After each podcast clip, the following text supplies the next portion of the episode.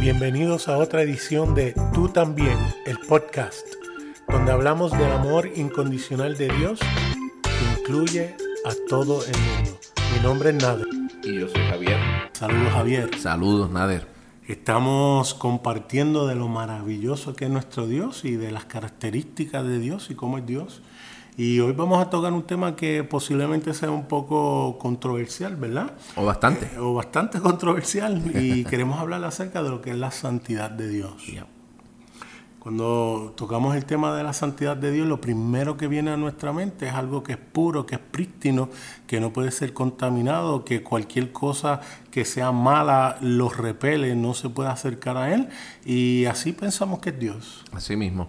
Y como hemos hablado en los podcasts ah, anteriores, en los episodios anteriores, eh, queremos traer luz sobre lo que es Dios, quién es Dios, las características de Dios, ¿verdad? Y, y, hemos hablado anteriormente con relación a qué es Dios, Dios es amor, hemos hablado sobre lo que es la justicia de Dios, la ira de Dios, que se fundamenta todo en quién es Él, que es amor.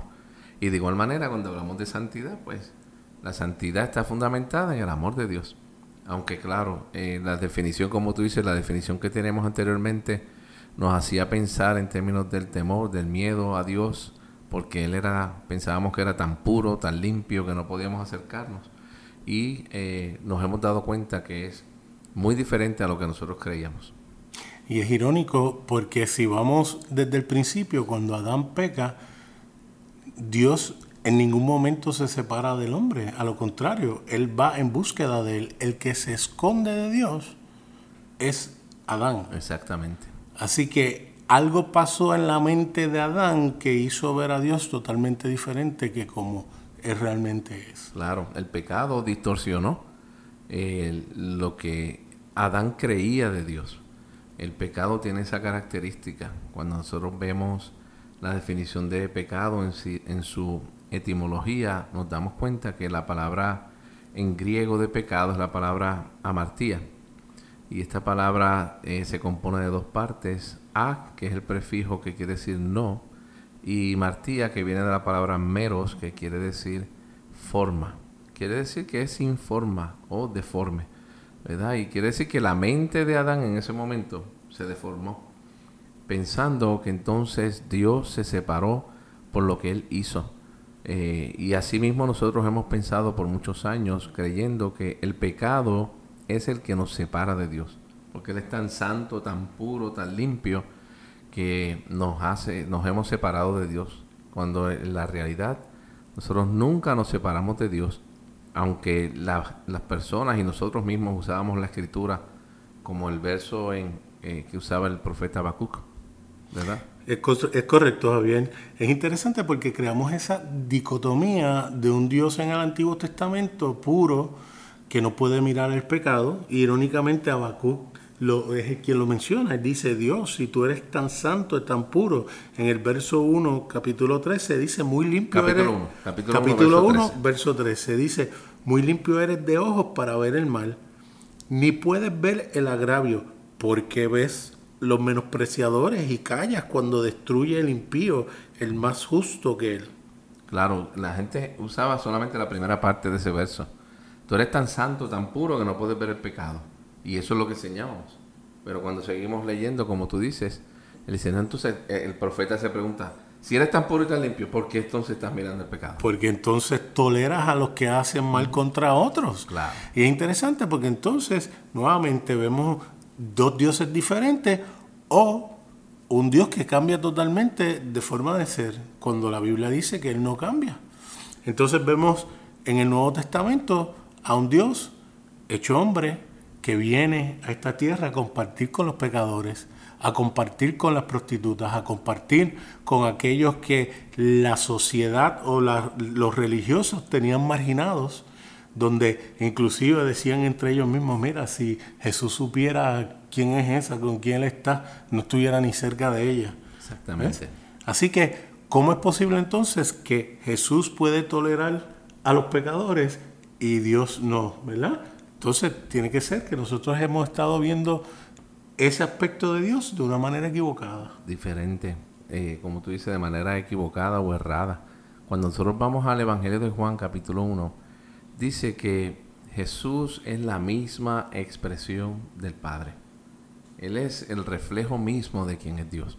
Eh, y lo vemos también cuando en, el, en Juan capítulo 14, ¿verdad? Que le dicen, enséñanos al Padre. Y, y Jesús dice, si me ves a mí, ves al Padre. Quiere decir que cuando hablamos de santidad, Jesús es la personificación de la santidad.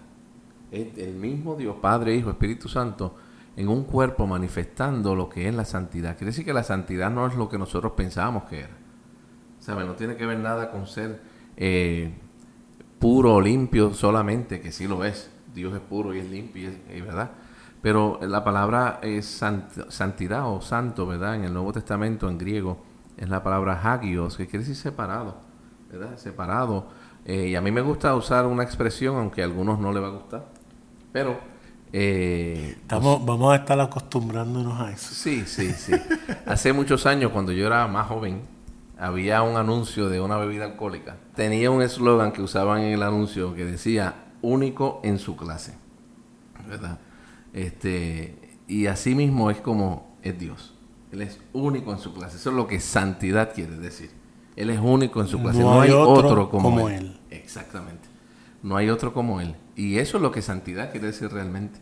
Es separado porque sencillamente es único en su clase. Y esa santidad Él la ha compartido con nosotros. Y nosotros no lo sabíamos. La ha compartido con nosotros a través de la persona de Jesús. ¡Wow! ¡Qué brutal! O sea que esa santidad Él nos hace partícipe de ella para que nosotros también podamos ser santos. No que vamos a hacerlo, no es que estamos en proceso de, aunque bien pudiera ser cierto, hay una parte que ya fue hecha desde el momento que Jesús murió en la cruz por cada uno de nosotros. Claro, cuando nosotros vemos la experiencia de Pedro, Pedro tiene una experiencia muy interesante en Hechos capítulo 10, cuando Dios se le revela a Cornelio, ¿verdad? Eh, y le muestra y le dice a Cornelio, mira Cornelio, que no era creyente, era, eh, era gentil, eh, aunque dice que era un hombre devoto, religioso, ¿verdad? Pero Dios se le revela y le dice, manda a buscar a Pedro para que él te diga lo que vas a hacer. Y Pedro tiene una experiencia donde dice que estaba en el techo de la casa, ¿verdad? Cayó un éxtasis y ve, tiene una revelación donde ve un lienzo que desciende y ve animales inmundos según la cultura judía. Y entonces Dios le dice, mata y come. Pedro le dice, no, Dios, ¿cómo va a ser si yo nunca he comido nada inmundo, ¿verdad? Eh, y entonces Dios le dice, no llames inmundo lo que yo he limpiado que lo utilizamos como excusa para comer pernil por ahí para abajo en cualquier momento. Así mismo. Eh, y, entonces, obviamente, Dios no estaba hablando en ese momento, no le estaba revelando a Pedro realmente algo con relación a la comida. Le estaba enseñando algo con relación a los seres humanos. Porque cuando Pedro entonces, eh, Dios le dice que vaya a ver a Cornelio más adelante, eh, estoy haciendo la historia larga, corta, ¿verdad? Por razones de tiempo. Pero Dios le dice a Pedro que vaya a visitar a, Cornelio. Cuando Pedro llega a casa de Cornelio, le dice, yo quiero decirte algo, eh, Cornelio. Yo pensaba que Dios estaba haciendo diferencia entre los judíos y los gentiles porque eh, pensaba que los judíos eran los santos y los escogidos de Dios, ¿verdad que sí? Pero Dios me reveló, Dios me enseñó eh, a través de esta visión de los animales inmundos que no puedo llamar a nadie inmundo ya Dios limpió a todo el mundo. Los limpió en su mente. Por eso es que la Biblia dice en Hebreos que la sangre de Cristo limpia nuestras conciencias, ¿verdad? De obras muertas. Quiere decir que Dios, eh, por medio de la persona de Jesús, que es la santidad de Dios encarnada, eh, vino para limpiar nuestras mentes. Dios no necesitaba un sacrificio. El sacrificio lo necesitábamos nosotros para que nos diéramos cuenta que aquel que es santo nos había hecho santos a nosotros también en la persona de Jesús. ¿Y qué hacemos con el verso bíblico que sé que muchos gritarán y dirán, no, es en el Nuevo Testamento dice, sed santo como yo soy santo? Eso es muy, sencillo, nada. Eh, es muy sencillo de explicar, es muy difícil de entender. pero es fácil de, explicar. Cuando nosotros vamos a Primera de Pedro, capítulo 1, verso 16, que es donde está eh, el apóstol Pedro citando ese pasaje de Levítico 11, eh, realmente cuando Pedro lo cita, y pueden buscarlo en cualquier eh, aplicación, en el internet, en las Biblias de estudio que tengan el griego, que tengan el original, el idioma que se utiliza para escribir el Nuevo Testamento, se van a dar cuenta de lo siguiente. Pedro cuando cita el pasaje de Levítico 11 que dice, sed santos porque yo soy santo, ¿verdad? realmente nos damos cuenta que en Levítico, en, hebreo, se utiliza la expresión serán santos porque yo soy santo, ¿verdad? Eh, cuando Dios habla eso en Levítico, está apuntando hacia la persona de Jesús. Le estaba diciendo, ustedes se van a dar cuenta que ustedes son tan únicos como yo soy único. Ustedes son tan especiales como yo soy especial. Eh, apuntando a la persona de Jesús por lo que iba a hacer. Entonces Pedro en el Nuevo Testamento dice exactamente lo mismo. Yo tengo noticias para ustedes. No es que sean santos, no es que ustedes traten de ser limpios, puros, eh, eh, perfectos en sus acciones.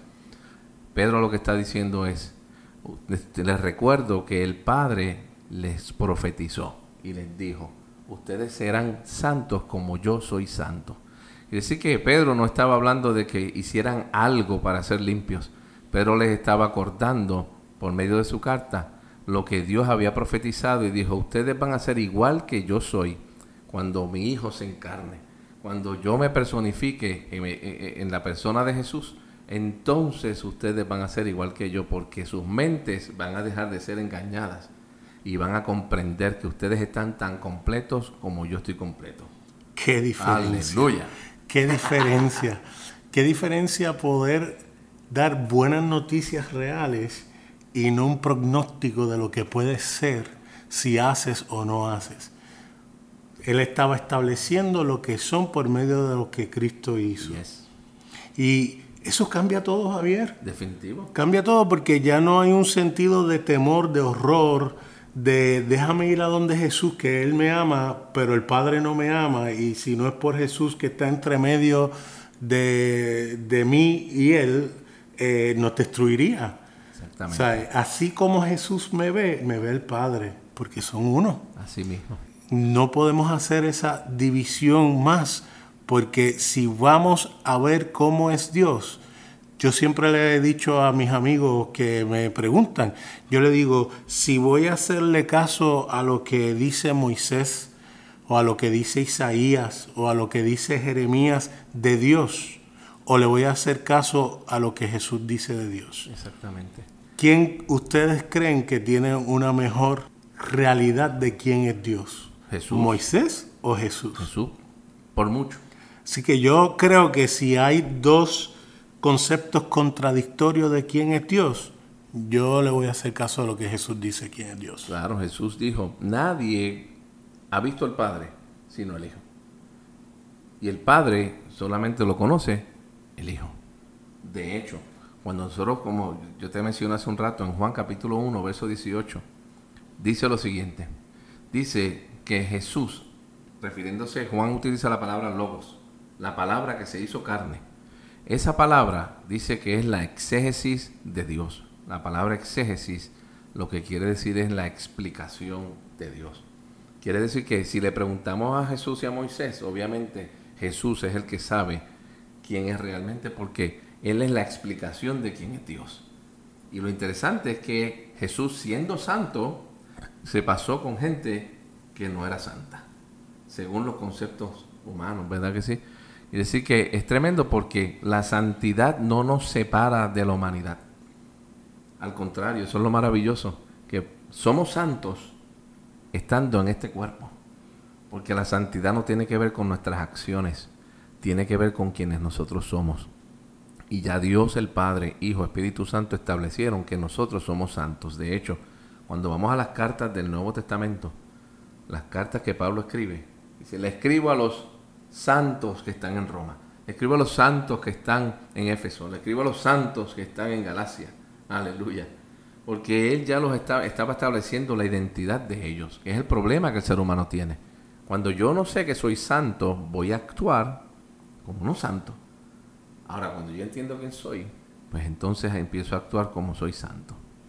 Y quiero traer esto Porque yo creo que es interesante volver atrás a lo que es la Trinidad, porque todos aquellos que somos cristianos, que creemos en la Trinidad, no tenemos problema con establecer que la, el conocimiento, lo que se conocía acerca de Dios en el Antiguo Testamento, estaba todavía nublado bajo una capa de ignorancia. Me explico.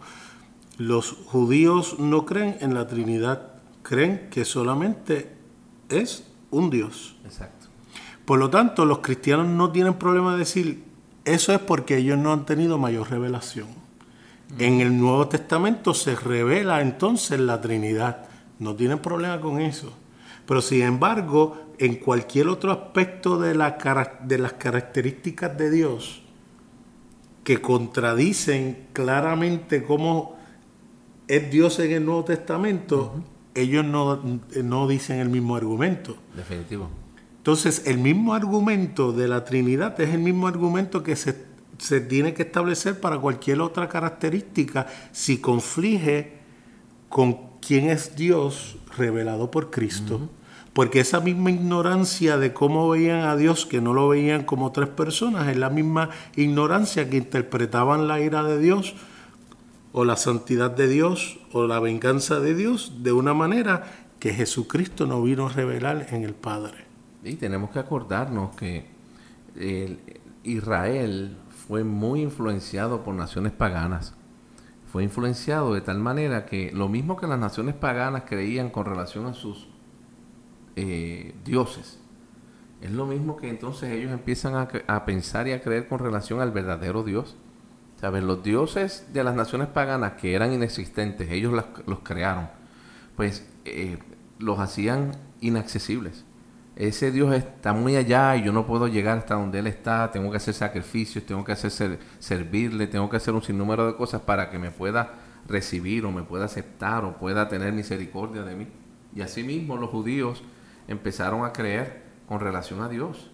Por eso es que cuando nosotros vemos el, la travesía que ellos pasaron por el desierto y llegan hasta el monte Sinaí, se mantienen de lejos no querían acercarse porque cuando vieron cómo el monte Sinaí estaba prendido en fuego, ¿verdad? Y tenía eh, relámpagos y truenos, ellos decían, no, ese Dios es como los dioses de, las demás naciones, si nos acercamos nos morimos, ¿verdad?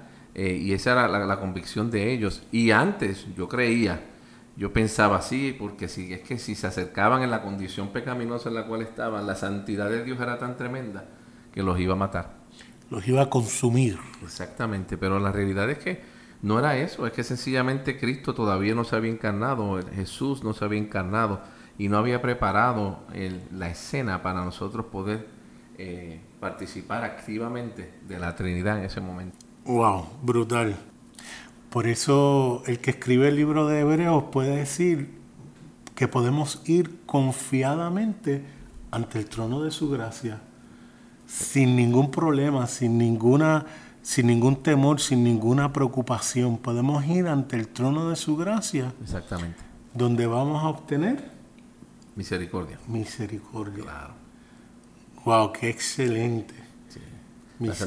y, fíjate que la misericordia lo vemos nuevamente bajo el lente de Él te quiere matar, pero te va a tener misericordia. Me gusta como William Paul Young lo dice porque creo que es muy atinado a nuestra realidad. Primero él establece que más que una posición de juez, de alguien que viene a juzgar, Dios realmente, y, y ha sido visto así inclusive por eh, eh, los primeros tres siglos posiblemente de la iglesia, Él es el gran médico que vino a sanar. ¿Ves? Y cuando uno va donde un médico, uno quiere que ese médico haga dos cosas, que te juzgue y que tenga misericordia de ti. Y cuando habla de juzgar es determinar que tú tienes una enfermedad. Tú quieres que él sea honesto y te diga, mira, tú tienes X o Y y necesitas este remedio. Te juzgó para determinar lo que estaba mal y luego tuvo misericordia y te dio la solución para que puedas obtener la cura. Nosotros fuimos juzgados y fuimos determinados que estábamos cortos de la gloria de Dios. Exactamente. No dimos al blanco. Nuestra mente distorsionada nos hizo separarnos de Dios, porque Él nunca se separó de nosotros. Y Jesús tuvo que venir y adentrarse a nuestra oscuridad y sufrir nuestra eh, violencia contra Él para que nosotros nos, diera, nos diéramos cuenta que en ningún momento Él se alejó y Él proveyó el remedio para darnos la sanidad que necesitábamos. Siendo santo. Siendo santo. Siendo santo. Y fíjate que en eso que tú dices, este, Nader, cuando hablamos de gloria, la palabra gloria también se puede traducir como la opinión de Dios. ¿Verdad? De hecho, cuando en algunos diccionarios bíblicos, cuando buscamos esa palabra, doxa en griego, eh, dice en las, primeras definiciones, habla como que es la opinión de Dios. Quiere decir que sí, está, nos quedamos cortos en lo que Dios opina de nosotros. Wow. Porque nos veíamos inmerecedores. Incluso cuando hablamos de misericordia, le aplicamos el hecho de que nosotros no nos merecíamos algo. ¿verdad? Sin embargo, para Dios no era así. Porque el, el valor de algo lo establece el comprador. Yo puedo decir que algo vale 5 dólares, pero si hay una persona que está dispuesta a pagar 20 dólares por eso, el valor lo establece el que lo compra.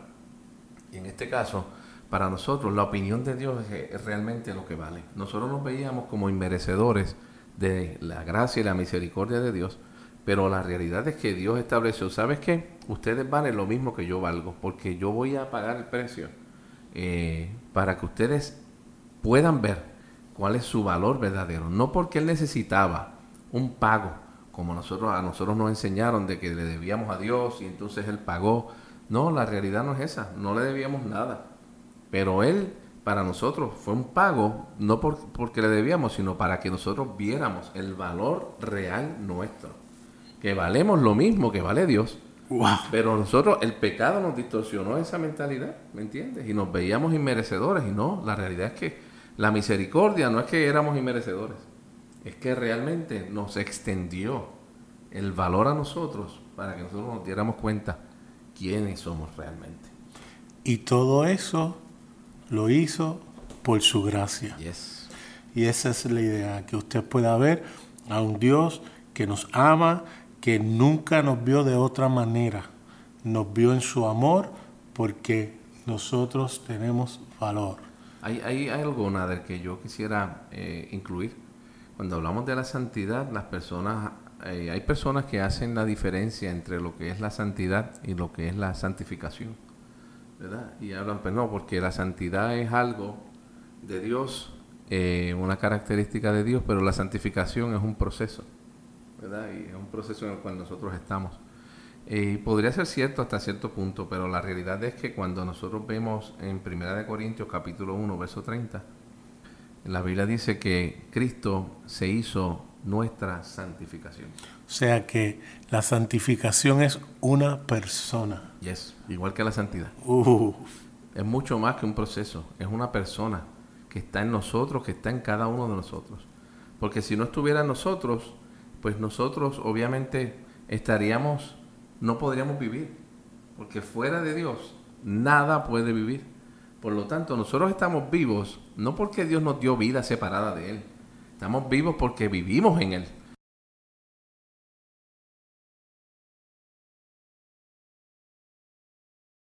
Esa era la convicción de los creyentes en el primer siglo, ¿sabes? E, y eso, por eso es que Pablo dice en Hechos, de que en Él vivimos, nos movemos y existimos. O sea, estamos en Él y la realidad es que Él está en nosotros también. Por eso es que Jesús dice en Juan capítulo 14, dice, en aquel día ustedes se van a dar cuenta que yo estoy en mi Padre y estoy en ustedes y ustedes están en mí. ¿Sabes? Quiere decir que somos santos, somos santos como Él es santo. Y quiere decir que hemos sido santificados porque la persona santificada está en nosotros.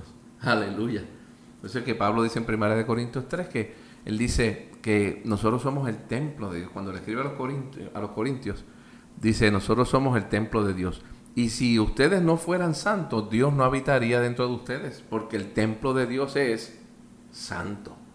Quiere decir que eh, estamos viviendo en la vida de Dios que es santa. Y eso incluye a todos. Aleluya.